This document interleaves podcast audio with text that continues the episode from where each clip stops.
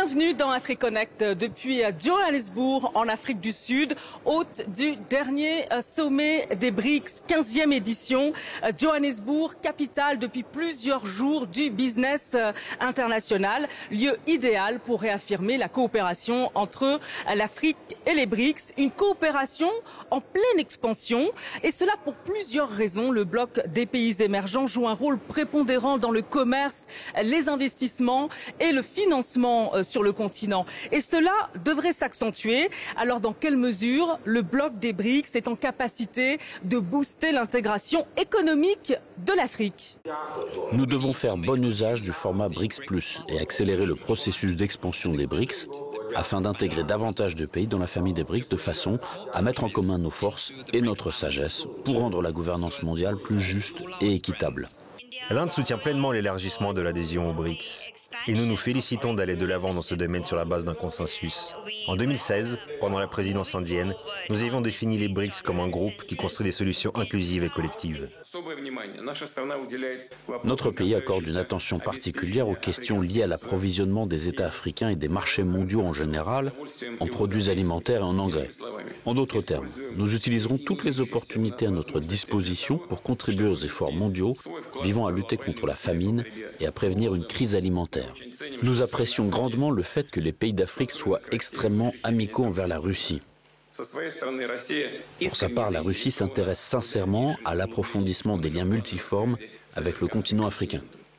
Nous améliorerons activement ces liens dans la pratique et mettrons en œuvre de nouveaux projets communs dans divers domaines. Nous considérons le partenariat des BRICS comme un catalyseur de la croissance et du développement mondial qui répond aux besoins de toutes les nations. L'Afrique et l'ensemble des pays du Sud ont le droit de profiter pleinement des avantages du commerce et de l'investissement mondiaux. Regardez d'abord, les indicateurs sont au vert. Le bloc des BRICS a dépassé le G7 en termes de contribution au PIB mondial. Il contribue à 31,5% au produit intérieur brut mondial contre 30,7% pour le G7 et de son côté la zone de libre-échange économique continentale qui doit permettre d'éliminer progressivement les barrières tarifaires et non tarifaires laisse entrevoir de belles perspectives. Selon la Banque mondiale, grâce à la ZLECAF, les revenus de l'Afrique devraient augmenter de 450 milliards de dollars d'ici 2035 et les exportations africaines de plus de 81%. Par ailleurs, elle doit faire émerger un marché d'1,20 27 milliards d'habitants. Alors, si l'on additionne les performances des BRICS au potentiel de la ZLECAF, on imagine aisément les bénéfices pour le processus d'intégration économique du continent, mais aussi pour le commerce intra-africain. Des chiffres qui donnent le vertige. Alors, pas étonnant que la ZLECAF, qui doit permettre de sortir 30 millions de personnes de la pauvreté, catalyse toutes les attentions des BRICS. La ZLECAF est-elle un vecteur de l'élargissement des BRICS aux pays africains L'extension, c'est une autre opportunité. Les BRICS représentent déjà 42% de la population mondiale, environ 30% du PIB mondial, d'après un rapport que j'ai vu récemment. Mais si nous regardons le continent africain, le continent en entier, il s'agit de 1,3 milliard de personnes. Je ne m'attends pas à ce que tous les pays rejoignent les BRICS d'un coup. Mais le fait qu'il existe une zone de libre-échange leur permet de profiter de cette opportunité. En revanche, si les pays qui ont déjà manifesté leur souhait de rejoindre les BRICS le font vraiment, alors je pense que ce sera absolument fantastique. Nous, en tant que Sud-Africains, nous sommes les premiers bénéficiaires de l'expansion des BRICS. Et cela a été tout simplement simplement formidable pour nous en termes d'opportunités qui se sont dessinées devant nous à l'époque du cataclysme global causé par le Covid. Littéralement, nous pouvions décrocher le téléphone et appeler nos homologues pour échanger des informations médicales et des équipements de protection. Je pense que l'Afrique du Sud soutiendrait très certainement l'élargissement car nous avons pu voir à quel point c'est bénéfique pour nous.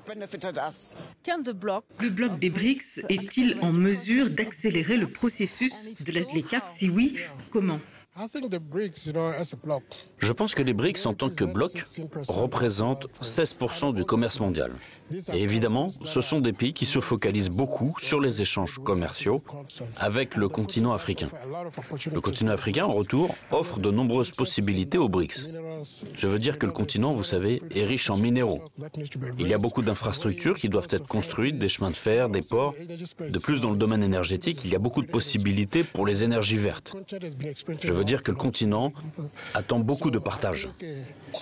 Si on regarde l'exemple de la Chine, elle est le plus grand exportateur d'énergie solaire. Naturellement, si nous devons faire de l'énergie solaire, nous devons travailler avec des pays comme la Chine pour favoriser le commerce et stimuler l'économie verte. Vous travaillez dans les affaires, en particulier dans le secteur de l'assurance.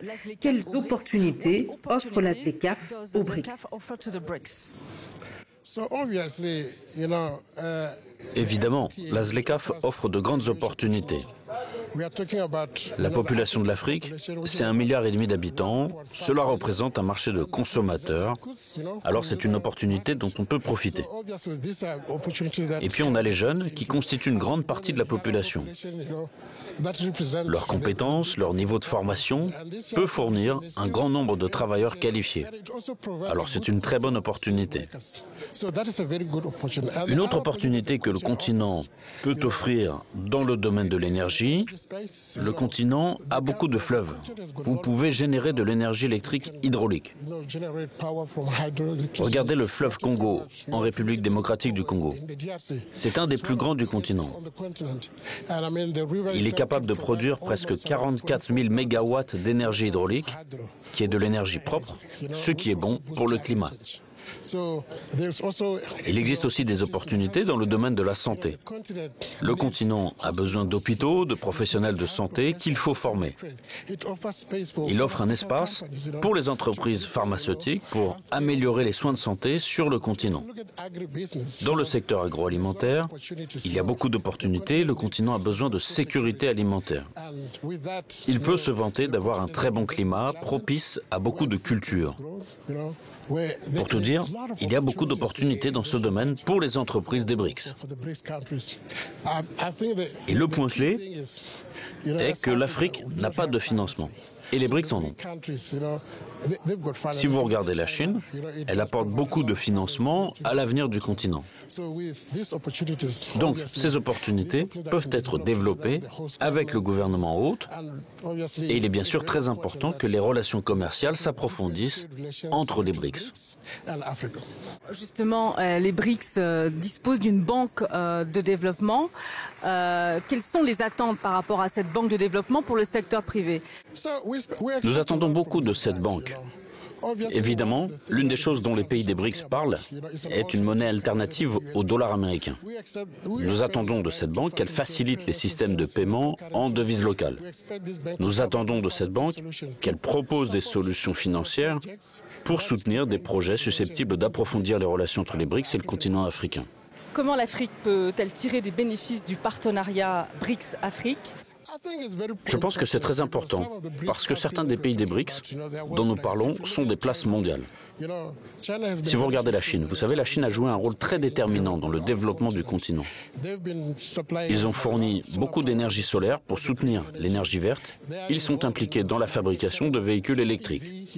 Ce sont des choses dont le continent a besoin afin de stimuler la croissance, afin de stimuler le développement, pour créer des emplois.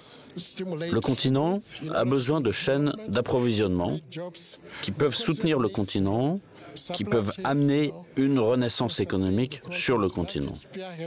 Je pense que les pays des BRICS ont un très grand rôle à jouer sur le continent.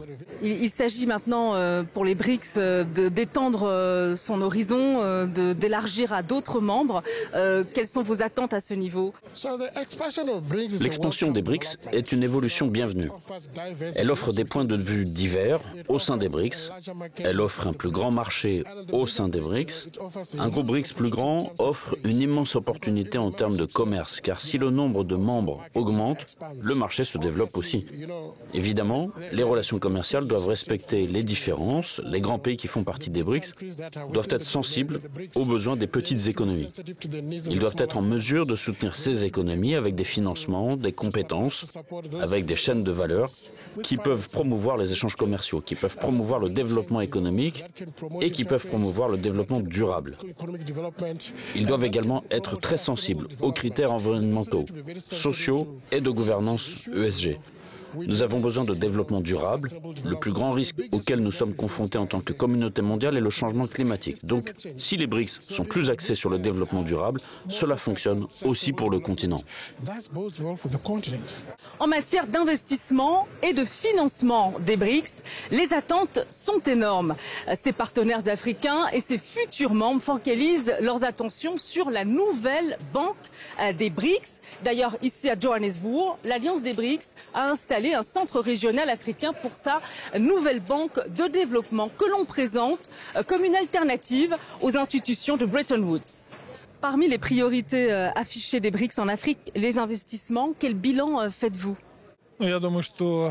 Je pense que le plus intéressant est encore à venir, car les BRICS en général et la Russie en particulier, si l'on parle au nom de la Russie, prêtent une attention particulière au continent africain.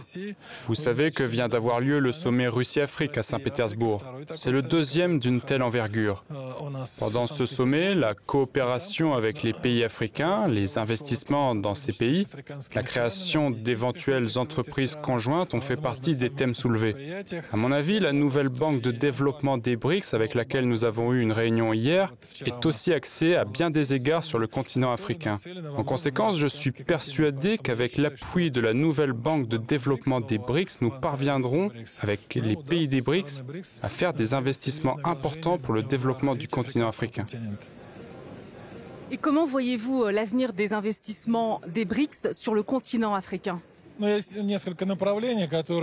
Plusieurs secteurs sont d'actualité aussi bien pour les États africains que pour les États aspirant à une coopération avec eux.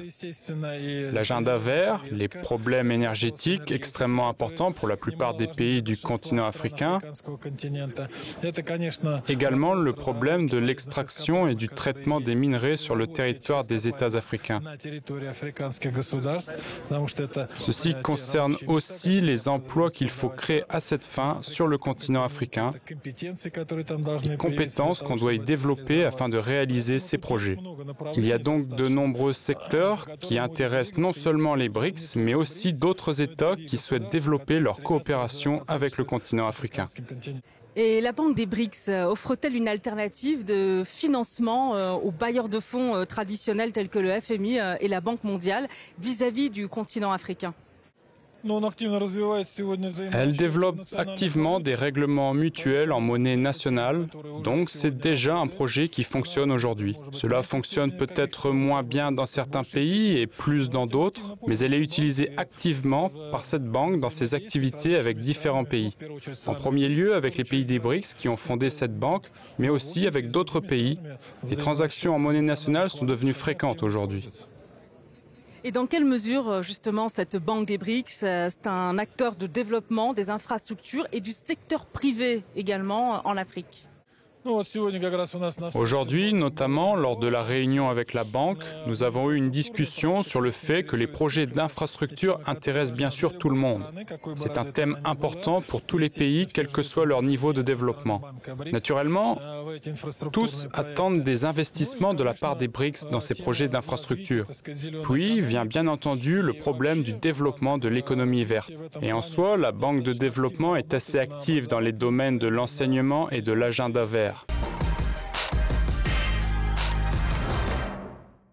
Où situez-vous les intérêts de l'Afrique dans son rapprochement vers les BRICS et euh, au niveau de l'expansion des BRICS euh, sur le continent africain? Tout d'abord, parmi les plus grands exportateurs de produits alimentaires, vous avez les pays ici présents. La majorité des pays des BRICS sont exportateurs de produits alimentaires. Et pourtant, l'Afrique est confrontée au problème de l'insécurité alimentaire en ce moment. Avec les collègues des BRICS ainsi qu'avec nos collègues du continent, notre engagement commun était de réunir l'expertise, la technologie, les connaissances, les investissements et la bonne volonté des pays des BRICS pour les inviter à venir et à investir ici afin que nous puissions relever des défis tels que l'insécurité alimentaire. L'Union africaine a déjà mis en place un concept de parc agroalimentaire africain commun. L'Inde a une expérience fantastique en matière d'élaboration de parcs agroalimentaires. La Russie est incontestablement un grand fournisseur de céréales pour ce continent. Les synergies sont absolument exceptionnelles et nous aimerions les choisir et les tester délibérément, une par une, afin de nous assurer qu'elles ont un impact réel sur chaque personne sur le terrain. Pas seulement du point de vue du marché, sachant que c'est une formidable opportunité commerciale. Évidemment, les entrepreneurs vont gagner de l'argent, mais nous tenons à nous assurer que socialement, cela aura des conséquences positives sur les gens. La dynamique d'investissement que nous avons constatée depuis la création du Conseil d'affaires des BRICS il y a maintenant dix ans augmente. Les relations entre les communautés d'affaires se sont renforcées et nous avons donc vu une hausse des échanges commerciaux une hausse des investissements également. De nombreuses délégations de différents partenaires des BRICS sont en fait composées de personnes venus de leurs pays respectifs, mais aussi d'entrepreneurs locaux ou originaires des pays des BRICS. Je m'attends, dans le futur proche, en raison de l'opportunité immédiate que nous offre la reconfiguration géopolitique, à une croissance importante de l'investissement injecté sur le continent.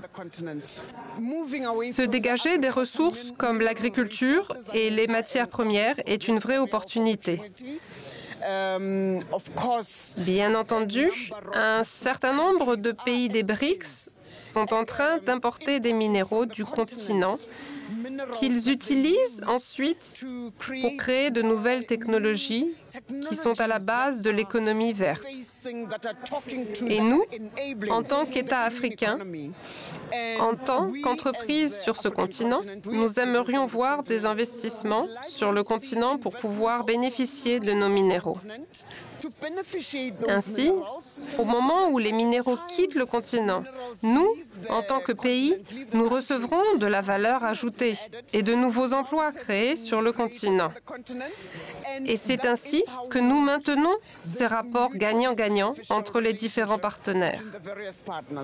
Les BRICS ambitionnent également de dépoussiérer le système monétaire international, le mot-clé dédollarisation, et cela pourrait largement profiter aux économies africaines à condition de sauter dans le wagon en marche.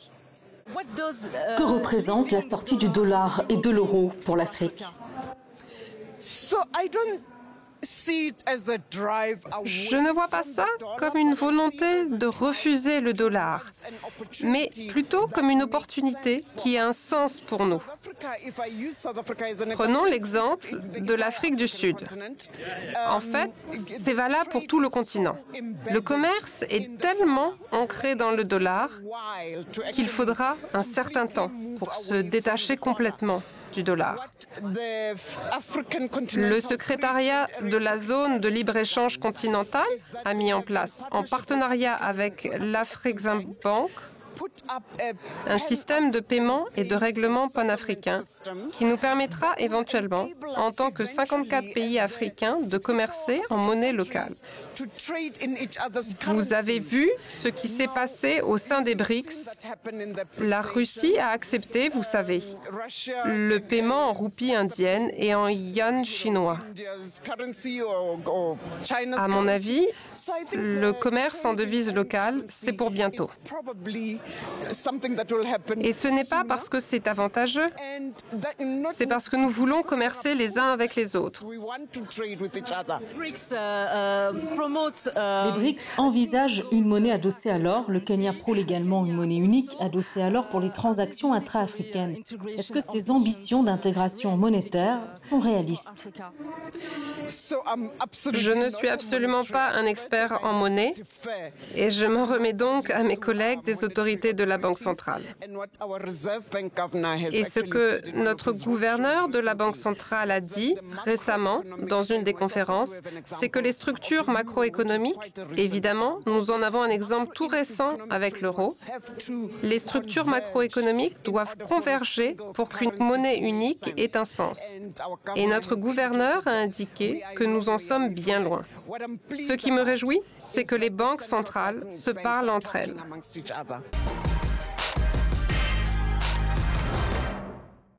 Un mot sur la dédollarisation. Les candidats euh, justement à l'adhésion aux BRICS sont intéressés par des transactions commerciales euh, en devises des BRICS telles que le yuan. Est-ce qu'il faut s'attendre à un bouleversement monétaire sur le continent africain?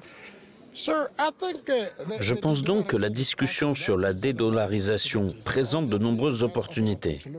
Évidemment, cela fournit l'occasion d'envisager des devises alternatives au dollar. Cela permet de promouvoir les monnaies locales qui peuvent être échangées. Cela n'a aucun sens pour les pays africains ou les exportateurs ou les commerçants africains de payer dans une devise différente comme le dollar américain s'ils peuvent régler leurs échanges en devise locale.